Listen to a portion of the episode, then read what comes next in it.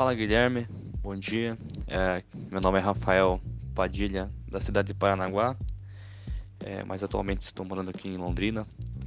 E como ex-aluno do Colégio São Francisco, na cidade de Paranaguá, é, soube da notícia através dos colegas, é, de algumas mães e pais do bairro sobre o fechamento do colégio e o Ministério Público entrou com uma ação judicial para o fechamento do colégio através de uma denúncia que ocorreu em 2014.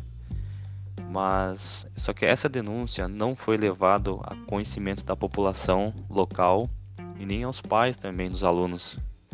Então isso é, acabou revoltando um pouco os pais e a notícia chegou muito é, repentina, né?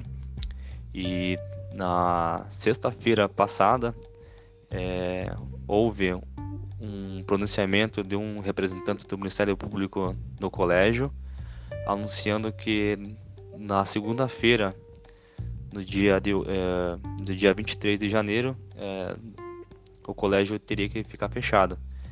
E o colégio já existe há muitos anos na cidade, então a população realmente não aceita o fechamento da escola. É uma escola estadual, pertence ao estado e o governo é, não fez muito esforço para reverter a, essa situação.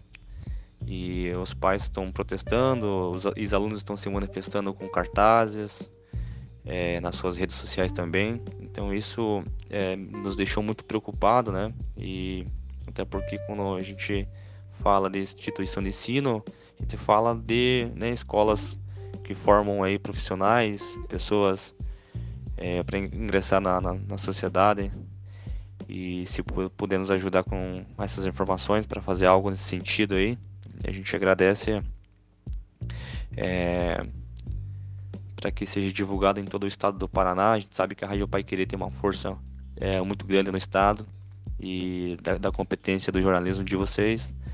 Então a gente é, precisa de apoio e socorro nesses momentos aí de, desse fechamento do colégio.